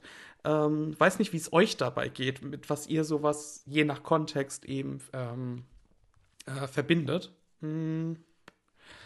Äh, und genau dieses Auflösende ähm, und eben Digitale sieht man hier an einigen der Illustrationen, finde ich ganz gut weil eben in Kamigawa auch die ganzen Leute, also wahnsinnig stark am Cyberpunk angelehnt, ähm, so, so augmented äh, äh, na, ähm, Bodyparts haben, so ähnlich wie bei Cyberpunk 2077, also Körpererweiterungen, Maschinenimplantate, äh, irgendwas mit Realität und virtueller Realität. Also man, man versteht, sieht es nicht so ganz. Und hier so, sowohl bei Return to Action als auch bei Touch the Spirit Realm sieht man eben diese, diese Auflösung, dieses virtuelle in diesen Pixel-Sachen, die dann nämlich diese Auflösung eben darstellen sollen. Gerade bei Touch the Spirit Realm sieht man das mit diesem Glitch, den, unten an den Beinen sieht man das, der eben den Personen so ein bisschen auseinanderreißt und äh, Teile ihres Körpers eben sich in Pixeln auflösen. Und damit bekommt nämlich Spirit Realm, also das Geisterreich, was tatsächlich in der Geschichte wirklich so, so Fantasy-like ähm, Geisterreich eben darstellen soll, nochmal so was virtuell Realitätshaftes. Virtual Reality-haftes, so rum. Ähm, und dann wird das nochmal ganz spannend, finde ich, miteinander verbunden. Auch mit diesen riesigen Blöcken, die da im Hintergrund schweben, mh, hm, was äh, das, das äh, Spirit Realm darstellen soll. oh, hab ich verschluckt am eigenen Rauch. Ist ja peinlich. Ähm, sodass da eben mit, mit Spirit Realm und ähm, virtueller Realität als Begriffe ähm, gearbeitet wird und das so ein bisschen gleichgesetzt wird. Das fand ich super spannend. Und die Pixel-Ästhetik eben auch noch in anderen Elementen zu finden ist. eben hier beim Blade of the Oni sieht man das in diesen magischen Rauchgefäßen oder so, die da links und rechts stehen und das Schwert halten oder auch nicht. Eben, dass da die Magie, Technologie, Hologramm-Geschichte ähm, auch diese Pixel-Ästhetik aufweist. Und damit wird eben die Pixel-Ästhetik mit irgendwie Magie, Geisterreich, Technologie, Virtual Reality so, so ein bisschen ähm, zusammengeworfen. Das fand ich eine super spannende Weiterentwicklung und, und in der Verwendung auch dieses, dieses Stils. Und bei der Karte Boseiju Read Skyward ähm, wird das natürlich nochmal komplett als äh, Stilmittel eingesetzt. Äh, diese Karten, das sind so Saga-Karten, was sich seit einigen Jahren durch die Sets zieht. Mm, da wird das nochmal aufgegriffen als, äh, sonst sind das immer Reliefs oder äh, Malereien, die diese Geschichte erzählen sollen. Hier ist es eben komplett pixelig, was dann auf diese ähm, nochmal diese Verbindung zwischen Technologie und Magie und äh, digitalen, glaube ich, so ein bisschen rekurriert und man es damit nochmal so schön zusammenfassen kann. mm. Habe ich noch eins? Nee, das waren so, das waren jetzt bisher die, ich dachte, ich hätte mehr gesehen, aber ich bin heute mal alle 520 Karten durchgegangen und habe sonst keine mehr gefunden. Es ist mir dann, vielleicht muss ich noch mal gucken und es war in anderen Sets, wo ich das deutlicher gesehen habe. Die hatten aber alle Kamigawa-Bezug, soweit ich mich erinnere. Deswegen ähm, ist mir das so, so mit Kamigawa Neon Dynasty hängen geblieben. Mm, schreibt, man könnte das Digitale auch drehen und sagen, das Digitale ist der Ursprung. Wir alle basieren so gesehen auf einem kleinsten gemeinsamen Nenner, äh, Nenner, einer Aneinanderkettung wie 1 und 0. Und erst das Gesamte ergibt dann Atome, Atome, Menschen und so weiter. Vielleicht funktioniert Pixel Art deswegen so gut, weil es etwas sehr Ursprüngliches darstellt. Etwas, das wir immer sehen, aber nur als Gesamtbild erkennen. Das, das finde ich einen sehr spannenden äh, Einwand, ja. Ähm, weil ja auch ähm, ja, äh, jeder Pixel, jedes Mosaiksteinchen, jeder Baustein ist ja nicht mehr teilbar. Da ist ja, ne, der, das sind reine, theoretisch, reine Monokra äh, monochrome, also einfarbige Elemente. Da gibt es nichts mehr drunter. Die kann man vielleicht noch kleiner machen, aber an sich sind das so die letzten Atome und danach passiert nichts mehr. Und erst ähm, dadurch äh, und baut es sich eben auf. Das finde ich einen sehr spannenden Punkt, ja. Nur 520 waren es nicht über 25.000. ähm, 520 in diesem Set. Ich dachte, es war in diesem Set äh, so noch deutlicher, aber vielleicht habe ich es auch falsch wahrgenommen. Ähm, insgesamt sind es, ich glaube, wir sind jetzt bei 30.000. Aber so genau weiß, weiß, weiß das, glaube ich, niemand. Ähm, Im Übrigen kommt übernächste Woche die Herr der Ringe-Version raus, auf die ich mich schon wahnsinnig freue, weil die Illustrationen richtig geil sind und wir ähm, da unbedingt einen Stream zu machen werden. Ähm, und ich einen Grund haben möchte, die Magic the Gathering Herr der Ringe-Karten zu kaufen. Äh, das wird ein cooles Set. Kaufst du alle auf einmal? nee, leider nicht. Dafür reicht's Geld nicht. Es wäre schön, es wäre schön. Aber so ein paar habe ich. Und in zwei Wochen habe ich wieder jemand zum Spielen. ich freue mich schon. Ähm, genau. so. Äh, was wollte ich jetzt sagen? Genau, so zum Abschluss wollte ich euch noch zwei Künstler zeigen, die ich auch mehr oder minder, nein, den einen per Zufall heute ähm, beim Durchlesen des Artikels über Minecraft gefunden habe und super spannend finde und äh, einen kleinen Ausblick auf den wunderbaren Benjamin Burkhardt äh, geben, den wir nämlich nächste Woche auch als Gast haben. Ähm, genau, deswegen das erste wäre Christopher Zetterstrand den ich eben beim Durchlesen des englischsprachigen Minecraft-Artikels gefunden habe, der nämlich die Gemälde, die man in Minecraft an die Wand hängen kann, gemalt hat oder entworfen hat für das Spiel.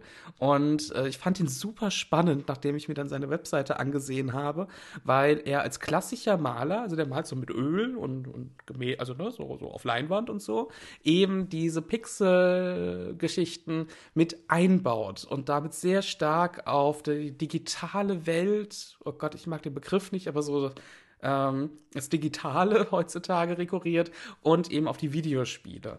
Und da wollte ich euch zeigen, was wollte ich euch denn zeigen? Ich hatte, glaube ich, sein, äh, sein Instagram rausgesucht, weil das immer am einfachsten ist, da so ein bisschen zu gucken. Moment, muss ich wieder umschalten. Dip, dip. Window. Nee, das andere Window. Ich muss es nämlich trennen. Moment. Machen wir mal im Hintergrund noch die Präsentation aus. So, schön, schön aufgeräumt. Ähm, genau, hier sein Instagram.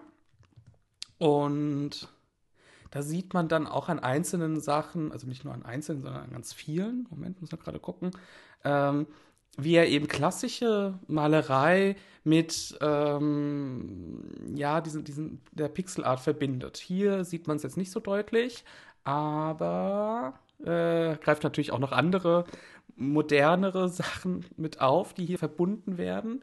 Äh, was wäre das denn? So Cartoon-Stil, Sketch-Stil? Hm, keine Ahnung.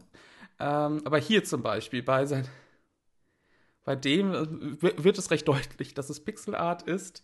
Ähm, und er macht halt auch so 3D-Geschichten, aber verbindet auch 3D mit Malerei. Und das finde ich so wahnsinnig spannend, wie man Unterschied, also physische Malerei und äh, digitale 3D-Kunst miteinander zusammenbringen kann. Warte, es ist nicht so ganz deutlich. Hier ist es schon wieder ein bisschen deutlicher mit dem Pixeligen, auch mit der Figur im Hintergrund äh, und der pixelartigen äh, Architektur und im Vordergrund eben diese schon fast ja, diese realistische Darstellung von Gemüse. Ähm, wo haben wir das denn sonst noch? Ich klicke mich jetzt einfach mal hier so ein bisschen durch, genau, wie er das hier komponiert hat, äh, kom komponiert hat, äh, mit dem goldenen Schnitt und was weiß ich alles. Das fand ich schon spannend. Aber eben auch, ach, wo ist es denn? Es war ein bisschen eindeutiger. Auf seiner Webseite, die wir uns auch gleich nochmal angucken können. Wartet. Ansonsten, genau, Behind the Minecraft Paintings and More gibt es einen Podcast zu, aber das ist dann auch so ein Gemälde, das er gemacht hat. Also, was wir vorhin gesehen haben, war dann eben animiert, aber er hat es dann auch als Ölgemälde umgesetzt. Super spannend. Äh, und man sieht auch die, die Minecraft-Bezüge mit dem Mond im Hintergrund, finde ich ganz gut. Ähm, genau. Äh, das hier zum Beispiel auch äh, ne, 1,20 mal 1 Meter groß, Öl auf Leinwand von 2006, wo er auch das wieder eben alles so spannend, finde ich, miteinander zusammenbringt. Also klassische Ölmalerei, klassisches Darstellung und dann nochmal so ein Pixel-Art-Game-Motiv, das eben hier eingebracht wird. In so, so ein bisschen Gemälde im Gemälde, finde ich. Ähm, hat er noch so Collagen gemacht. Das hier ist auch ein Ölgemälde. Äh, Drummer Boy, 20 mal 20 Zentimeter, das dann so, so spannend in einem Ölgemälde wie so eine Bühne macht, die dann wiederum ein Gemälde hat oder so ein Bildschirm. Es ist super weird zu entschlüsseln, weil es so viele Ebenen hat und so viele ähm, Gedankengänge zum Thema, was ist denn jetzt irgendwie eine Bühne, was ist, ähm, wo stehen wir eigentlich gerade, was ist Wahrnehmung, was ist Virt äh, Realität, was ist Virtualität ähm, und was ist ein Bild, was ist eine Illustration, was ist ein Bild in einem Bild, also super cool. Ich bin sehr froh, den heute gefunden zu haben. Ähm, Genau, hier ne, auch wieder die gleiche Auffassung, dieser Pixel-Art-Felsen, auf denen der Schwimmer steht und da gleich ins Wasser springt, der, der da unten ist, sieht ein bisschen nach Jesus aus. Ähm, genau, wartet. Sieht man dann auch mal, wie so, so ein Ölgemälde in echt aussieht, finde ich sehr, sehr cool. Äh, genau, Minecraft passt halt auch wegen der, der äh, Oberfläche, auf dem der äh, Schädel sich da dreht, also schon sehr spannend. ja, Stimmt. Ähm, genau, also weiß ich finde es faszinierend, wie man das da zusammenbringen kann und eben damit arbeitet und diese Ästhetik nutzt, die glaube ich, in unserer Wahrnehmung sehr, sehr eng verbunden ist mit allem, was digital ist. Also gerade die Pixel-Art-Geschichte, auch wenn sie halt diese enge Verwandtschaft mit Mosaik und Glasmalerei und vielleicht auch Pointillismus hat, ist doch unsere Verbindung mit, ich sehe sowas in Pixel-Art, Computer, 1980er, 1990er, Computerspiele, ähm, digitale Dinge eben. Genau, also hier haben wir dann auch noch so ein Gemälde, ne? Äh, Selbstporträt, wie er diese, die Bühne baut für das andere Gemälde, das dann wiederum ein Gemälde ist und dann wiederum, na, Pixelart sehen wir jetzt hier nicht, aber also er spielt mit dieser Wahrnehmung von, von Bild und Bild in einem Bild in einem Bild, was ja auch viele Computerspiele eigentlich tun und regt da, finde ich, sehr zum Nachdenken an. Fand ich wirklich beeindruckend. Äh, vor allem hier auch Hello Kitty, Postapokalypse was übrig bleibt von einem Kinderzimmer, wenn die Welt untergegangen ist. Hello Kitty und die Kopfhörer. Und die Lampe.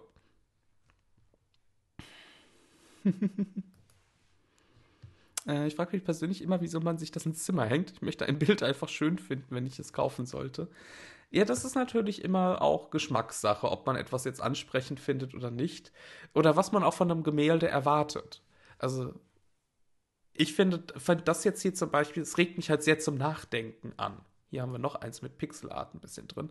Ähm, ja, ne, weil es ja, verstörend ist vielleicht der falsche Ausdruck, aber es ist doch, man merkt einfach, dass man von, von seinen Sehgewohnheiten her hier an Grenzen stößt ähm, und erstmal überlegen musste, so, aha, wie ist das aufgebaut, was zeigt das, was verbinde ich damit, was, was löst es bei mir aus?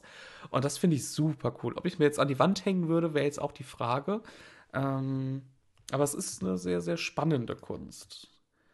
Genau. Also ich wollte es Ihnen jetzt mal gezeigt haben. Ähm, einfach weil er auch mit Minecraft so eng verbunden ist und äh, diese, diese Ästhetik hier eben sehr interessant äh, mit anderen Sachen verbindet. Haben, was haben wir denn hier?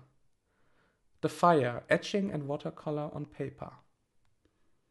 Okay sah gerade etwas anders aus, aber äh, hinter der armen Person brennt es anscheinend.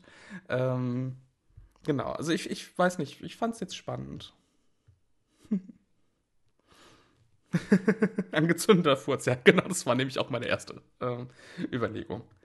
Genau, also ich wollte es mal gezeigt haben, dass man eben auch hier in der klassischen Malerei das so aufgreift und was es jetzt bei mir auslöst. Ich weiß ja nicht, wie es euch damit geht. Sagt gerne Bescheid, äh, wie, wie ihr die äh, Verwendung von Pixel Art in solchen Gemälden seht, was es bei euch auslöst, was das, ähm, womit ihr das verbindet und assoziiert.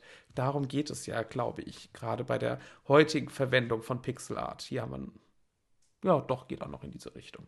Genau. Ähm, und zum Abschluss, ich scroll ja hier immer noch weiter, aber zum Abschluss würde ich nämlich ganz kurz äh, auf Benjamin Burkhardt eingehen wollen, den wir nämlich uns auch bei Instagram angucken, weil es einfacher ist.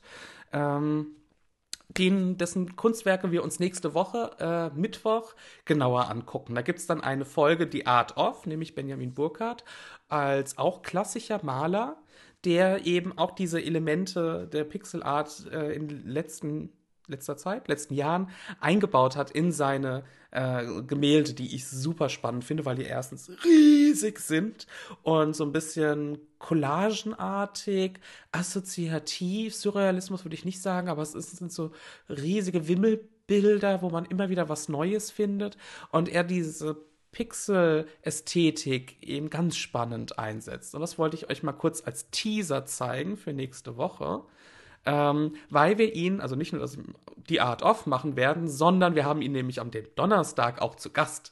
Und mit ihm kann man über ganz tolle, äh, sehr unterschiedliche Themen sprechen, was ich ein Gespräch vor ein paar Wochen, wo wir uns ein bisschen kennengelernt und ausgetauscht haben, eben schon mal gemacht haben. Ähm, von Popkultur über Videospiele, über Retro als ähm, Trend, über natürlich auch klassische Malerei und die Verbindung von Popkultur, von Videospielen und der klassischen Art äh, Szene äh, diskutieren wollen, werden, würden, täten, tun. Ähm, genau, deswegen machen wir heute nur mal so ein bisschen Rundumblick, ne? Das ist äh, Benjamin. Und äh, können wir noch mal gucken. Aber erstmal gucken, was Capranium schreibt. Dieser vierdimensionale Raum im Raum spricht mich an, ja. es ist schon spannend. Dreidimensional, genau. Ja, also es, es, es hat mich auch echt, also es ist schon krass. Mm. okay, wa, äh, was schaut cool aus? Was gefällt euch? Das hier jetzt oder von, von dem anderen Künstler? Auf jeden Fall, gerade überlegen, ähm, könnt ihr ein bisschen hier so, so einen Eindruck gewinnen, damit ihr so angeteasert seid für nächste Woche. Ah, sehr schön freut mich, dass euch das gefällt, weil ich bin auch wahnsinnig begeistert von seinen Kunstwerken, die ich mir sofort an die Wand hängen würde. Ähm und da gucken wir jetzt einfach mal ein bisschen rum. Ne? Also einerseits, das ist Benjamin. Und hier sind einige seiner Werke, nicht alle, finde ich, gehen in, also sieht man diese Pixel-Art-Ästhetik oder Momente, aber er arbeitet sehr viel mit Gold in letzter Zeit, was ich sehr spannend finde. Also haben wir auch die Verbindung zu den Mosaiken, die eben viel mit Gold machen. Aber hier zum Beispiel so ein etwas kleineres Detail, nee, kleineres Werk. Äh, eine, was ist das denn? Studie zum Postpointillismus. Da haben wir auch schon den Begriff. Ich habe es nicht geplant. Ich habe es nicht geplant. Das war keine Absicht. Äh, also eine Studie, die er gemacht hat, ist eine Fliege, würde ich sagen. Äh, da, da, da, genau. Es beinhaltet äh, das Experiment, was mit den eigenen Bildern passiert, wenn man diese mit einer Pixel-Ästhetik vermengt, die dem Digitalen entnommen aber ihrem, Ur äh, ihrem natürlichen Umfeld, dem PC, entrissen wurde. Der Mix ist für mich äh, aktuell sehr beschäftigend, denn diese arrangierten Farbflächen imitieren Lebendiges und heben es für mich in die Ebene einer Simulation. Ha, Simulation ist der Begriff, den ich vorhin mit Kamigawa gesucht habe. Und das äh, ist natürlich jetzt auch wieder, führt ein bisschen zu weit. Aber ne, ist es ein, ein magisches Reich? Ist es ein Geisterreich? Ist es eine Simulation? Passt eben auch zu philosophischen Debatten. So, was ist denn unsere Realität? Was ist denn unsere Wahrnehmung? Passiert das nur hier oben? Ist das alles eine Simulation? Befinden wir uns in der Matrix? Ähm, wie ist die Welt geschaffen worden oder das Universum? War es der Big Bang oder ist es Gott gewesen oder ist es eben alles nur eine, ein Computerprogramm, wie es beim Anhalter durch die Galaxis ja angedeutet wird, dass wir von äh, Mäusen geschaffen und als riesiges Computerspiel eben ähm, angelegt wurden. Damit verbinde ich diese Pixel-Ästhetik. Daher kommt das für mich auch bei Kamigawa, warum ich das so spannend finde. Jetzt muss ich gerade euch eure Sachen wieder freischalten, weil merkwürdige Worte blockiert sind. Entschuldigt. Äh, was ist denn an dem Wort mein? Irgendwie falsch. Naja. Ähm. ich wette, mein Ding wurde gesperrt. Es wurde beides gesperrt, keine Sorge. Mm, genau, also hier diese Aussage finde ich halt super spannend, super passend, äh, was eben damit passiert, wenn es aus dem natürlichen Umfeld, ist ein toller Ausdruck, natürliches Umfeld, der Computer, was ja wiederum ein natürlicher Zustand ist, ja, also super spannend äh, und eben neu verbunden wird. Darum wird es nächste Woche gehen und wir können ihm ganz viele Fragen stellen. Ähm, genau. Wartet, jetzt lädt er nicht. Lad. Tu. Genau. So, hier haben wir nämlich diesen riesigen Hirsch, den ich auch sehr cool finde. Da haben wir, seht ihr hinter dem Hirsch, hinter dem Kopf, ähm, hat man ganz leicht diese Pixel-Ästhetik hat er da eingebaut. Und unten natürlich bei, bei dem Gras, durch das er läuft. Also super cooler Mix. Es wäre mir auf den ersten Blick gar nicht aufgefallen, weil ich eben schon sagen wollte, oh, da haben wir jetzt nicht so viele Pixel. Aber gerade beim genaueren Hinsehen sieht man es dann. Ähm, leider sieht man es bei Instagram nicht so gut. Ich kann auch nicht rein. Doch, ich kann ein bisschen reinzoomen. Ne? Hier hinterm Kopf sieht man das und eben hier bei dem Gras und so weiter. Sehr, sehr spannend. ähm. Bene schreibt, oder inwiefern ist das Ganze schon so zusammengewachsen, als dass der Mensch das gegebenenfalls schon als natürlich hinnehmen wird. Ja, also das, das fände ich spannend, wenn wir das nächste Woche, sowohl mit Benjamin, aber vielleicht auch in dem Stream vorher, äh, können wir ja schon mal andiskutieren. Deswegen wollte ich diesen Stream äh, über sein Werk vorher auch schon machen, damit wir so ein bisschen vorbereitet sind und eingesehen sind in seine Sachen äh, und was er da schreibt. Ich muss mir das mal alles in Ruhe durchlesen. Tatsächlich bin ich so auf Bilder fixiert, dass ich ähm, sowas kaum lese.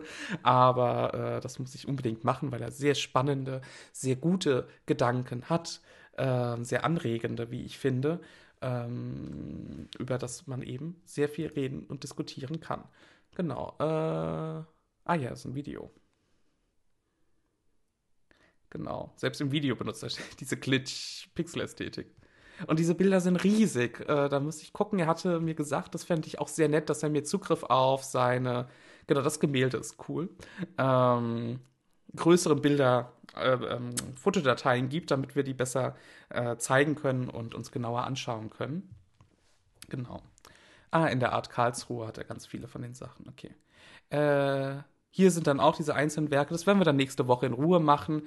Ähm, wollte euch, wie gesagt, nur ein bisschen anteasern für das. Das ist eines meiner Lieblingswerke äh, von ihm. Das ist ein Detail mit dieser Eule, die komplett dieses, das Gesicht äh, in dieser Pixelart hat. Ähm, und das auch noch über das Federkleid so hinweg geht. Also super spannend. Würde ich mir sofort an die Wand hängen. Ähm, Ab und zu tritt er auch bei Twitch auf, weil er bei Alligator äh, mit dabei war jetzt und da gemalt hat, während die anderen gejam-sessioned haben. Also er hat mit gejam-sessions, so rum. Ähm, genau, das, das machen wir dann alles nächste Woche in Ruhe. Ich wollte euch das jetzt nochmal zeigen. Ich hoffe, euch gefällt das. Ich hoffe, es hat jetzt irgendwie so ein bisschen Sinn ergeben. Im Übrigen hier ein wunderschöner Dachshund äh, mit äh, wunderschönen Schmetterlingen in Pixelart. Also sehr, sehr cool. Kann nicht aufhören, mir das anzugucken. Mm, aber das machen wir dann nächste Woche. Äh, ich wäre tatsächlich jetzt am Ende und ich hoffe, Dachshund, ähm, euch hat das soweit gefallen. Ähm, und dass die, die Ideen und Gedanken und Verbindungen Sinn ergeben haben. Ich meine, ich mache das ja immer so, so halb assoziativ. Ich mache mir ja Gedanken, logischerweise. Äh, ich hoffe, das hat aber Sinn ergeben. Nur weil es in meinem Kopf Sinn ergibt oder funktioniert, heißt das nicht, dass das irgendwie so ist oder für andere Menschen funktioniert. Sagt da gerne Bescheid. Hm, Dackel, was, wieso, was hat Twitch heute gegen dich? Ich meine, wir, wir, wir brauchen ja auch immer noch unseren Stream-Dackel. Ich möchte den unbedingt haben. Einen kleinen Cerberus. Der kriegt dann auch so, so, so Pixel-Art-Halsbänder und keine Ahnung. So, weil der Automod immer eingreift. Gerade nicht, aber ich weiß nicht, so, so hat, er hat ein bisschen was gegen dich, das stimmt. Ich kann nur nichts mehr einstellen. Wir sind schon auf so, so einem mittleren Sicherheitsniveau. Ähm, ganz frei würde ich es auch nicht geben wollen. Da hört man dann doch zu, zu krasse Dinge. Ähm Aber ja, ne, unsere neuen KI-Overlords fangen jetzt schon an, uns zu mobben und auszugrenzen und zu zensieren. Wer weiß, wie das erst in zwei Monaten, drei Monaten oder in zwei Jahren stattfinden wird. Äh, es freut mich. Ja, ich bin auf Instagram. Ich, deswegen liebe ich ja Instagram so, ähm, weil man da als Social Media Plattform tatsächlich deutlich viele spannende Dinge findet. Viel mehr als natürlich bei Facebook, viel mehr als bei Twitter, finde ich. Äh, wenn man jetzt nur durch die, die nach solchen Sachen sucht, bin da immer ja, macht sehr viel Spaß. Und ich freue mich natürlich, wenn es euch auch gefällt. Äh, für alle, die Lust haben und es noch nicht getat, getaten hätten, getan haben, ähm, gerne bei Instagram folgen. Da teile ich in den Stories auch immer wieder so Fundstücke, meistens auch mal so kommentarlos, einfach um neue KünstlerInnen oder andere Sachen einfach zu teilen und mit euch zu teilen. Äh, und äh, ich plündere dann immer, was ich so über die Jahre gefunden habe für die Streams. Äh, genau ich weiß nicht, Pixel Art ist super spannend. Ich glaube, das ist tatsächlich kein, kein Trend, kein Retro-Nostalgie, irgendwas, was wieder verschwindet, sondern es ist als Ästhetik, als Kunststil jetzt etabliert und wird auch einfach wie andere auch weiterverwendet und ähm, ja, ist losgelöst davon, ähm, von, von irgendwelchen Retro-Wellen. Aber ich glaube auch, zumindest geht es mir so, und Benjamin im Gespräch hatte das auch gesagt und was ich bei anderen immer mal wieder rausgehört habe, es geht schon um die Verknüpfung mit den Anfängen der vor allem Computerspiele, also so vor allem 80er und 90er. Und das können wir dann nächste Woche mit ihm ja auch diskutieren, ob das damit zusammenhängt, dass eben diese Künstlerinnen und Künstler in dieser Zeit sozialisiert sind. Ähm, warte mal, ich bin 35, Benjamin ist, glaube ich, ein Jahr älter maximal als ich. Oder nee, sogar ein Jahr jünger. Ich weiß es nicht. Also so ungefähr mein Alter, ne? Ende 80er geboren, in den 90er, Nullerjahren äh, Kind und Jugendlicher gewesen, die ersten Konsolen gehabt. Also wir sind ja die Generation, die damit auch wirklich von klein auf mitgewachsen ist. Wir sind ja die, die diese ganzen Sachen miterlebt haben. Ähm, und das eben jetzt in, äh, in die Kunstwerke und in andere äh, ne, Produkte ist der falsche Ausdruck, wenn ich von Kunstwerken spreche, aber äh, in alles Mögliche mit einfließt. Ah, deswegen wollte ich euch eigentlich noch diese, diese äh, eine Gruppe hier zeigen, die nämlich Werbung auf dieser Basis macht. Ähm, warte, machen wir jetzt noch schnell zum Abschluss. Wo sind sie? Projektdings.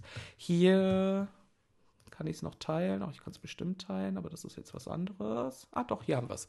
Äh, E-Boy also ich habe das so verstanden, die machen vor allem Werbung eben auf Bas Basis von Pixel Art. Moment, jetzt schwebt es hier so vor meinem Kopf. Ähm, und das ja auch etwas ist, was man ja nicht mm, na, unberücksichtigt lassen darf, dass diese Kunstrichtung dadurch, dass sie in den digitalen Medien so stark vertreten war und ist und eben sehr eng mit Digitalität assoziiert wird, ähm, auch in der Werbung verwendet wird, logischerweise.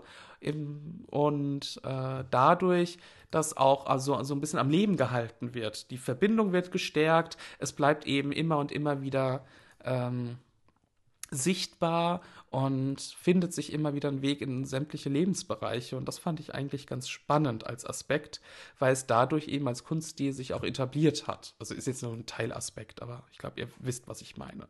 Genau machen schöne, coole Dinge. Eben in Pixelart. Hier, Netflix, Werbung und so weiter. Ähm, das wollte ich noch kurz geteilt haben. Äh, so, so viel zu dem Thema. äh, zum Abschluss, ist ja auch schon wieder 20 vor 10.